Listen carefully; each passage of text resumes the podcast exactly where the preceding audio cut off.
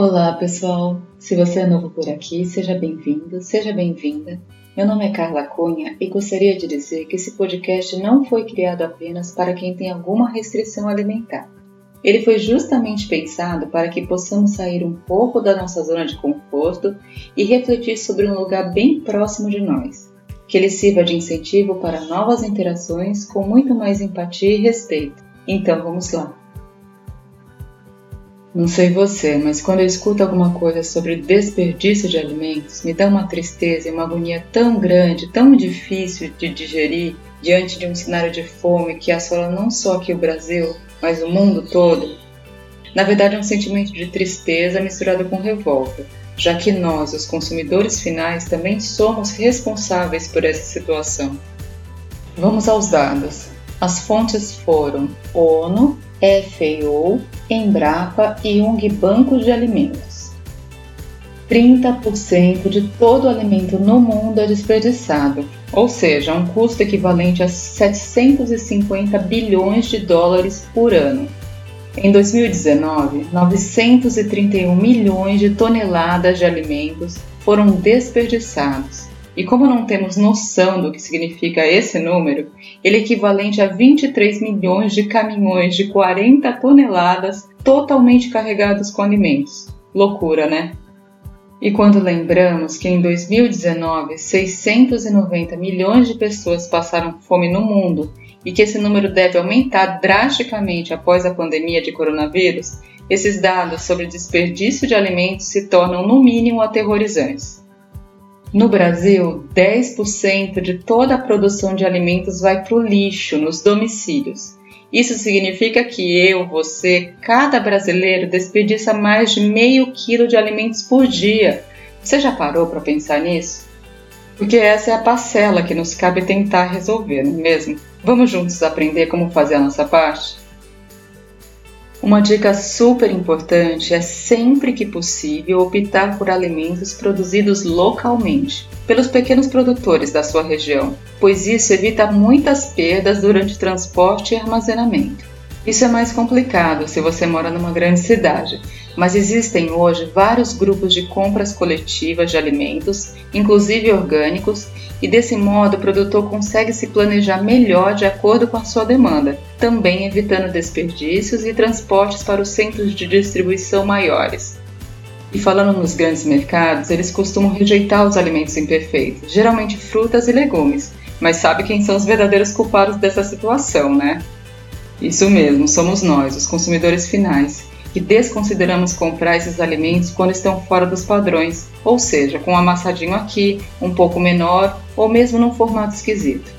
Pois saiba que essas características nem sempre têm a ver com qualidade ou querem dizer que um alimento não esteja em boas condições para consumo, tá? Outra dica mara é: sempre planeje as compras e confira o que você já tem na dispensa ou na geladeira antes de ir à feira ou mercado a boa e velha listinha é fundamental para não levar para casa mais do que realmente se precisa.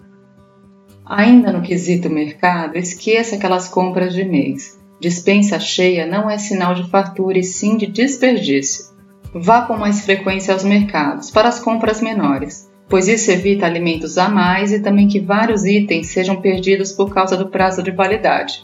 Ah, comprar a granel apenas a quantidade que você precisa também evita desperdícios. E por falar em dispensa, você já ouviu falar na sigla PEPS? P-E-P-S. Ela significa primeiro que entra, primeiro que sai. Ou seja, o que entrou primeiro no armário, na geladeira, deve ser o primeiro a sair, pois dessa forma priorizamos os alimentos mais próximos do vencimento. Sabe o que também pode minimizar o desperdício doméstico de alimentos? Experimentar novas receitas, com novos usos para alimentos que mais cedo ou mais tarde iriam para o lixo. Quer um exemplo?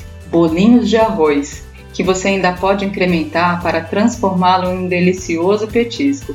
E vale dizer aqui que o arroz lidera o ranking dos alimentos mais desperdiçados, 22%, seguido da carne bovina, 20%, e do feijão, 16%. Existe também uma variedade enorme de receita com cascas, raízes e semente. Experimente novos sabores. Lembra quando a sua mãe dizia para você não ter o olho maior que a barriga? Pois é, a sabedoria materna faz todo sentido aqui, porque quando você monta aquele pratão e não come tudo, já sabe o que acontece, né? Então, que tal aprender a porcionar melhor suas refeições? Além de evitar de jogar fora as sobras no lixo, você ainda vai comer apenas o que precisa. E a temperatura ideal da geladeira, você sabe qual é? 5 graus Celsius. Mas pesquisas indicam que a maioria das geladeiras residenciais funcionam 2 graus Celsius mais quente do que recomendado, facilitando que os alimentos se deteriorem mais rápido. Então dá um pause aqui no podcast e vai lá ver se a sua está geladinha o suficiente. E para finalizar, a recomendação mais solidária de todas: aqui devemos priorizar a doação de alimentos, principalmente após a pandemia.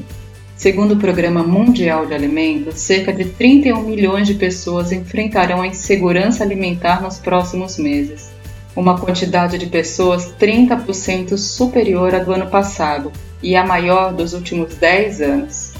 Existem muitas organizações que fazem esse trabalho de forma idônea, mas é importante você procurar conhecer como funciona esse trabalho na sua região. O ato de doar alimentos é fundamental e relevante para quem doa e também para quem recebe. Bom, acho que é isso que eu tinha para falar hoje sobre esse assunto. Espero que tenha ajudado de alguma forma. Então marca alguém que possa se interessar por esse tema ou deixe seu comentário lá no nosso Insta, arroba Minha Comida Especial. Vai ser muito bacana poder continuar essa conversa por lá e também por aqui, em outros episódios com vocês. Chegamos ao fim desse nosso episódio. Muito obrigada pelo seu interesse. Foi muito bom poder compartilhar esse tema com vocês. Até mais, pessoal!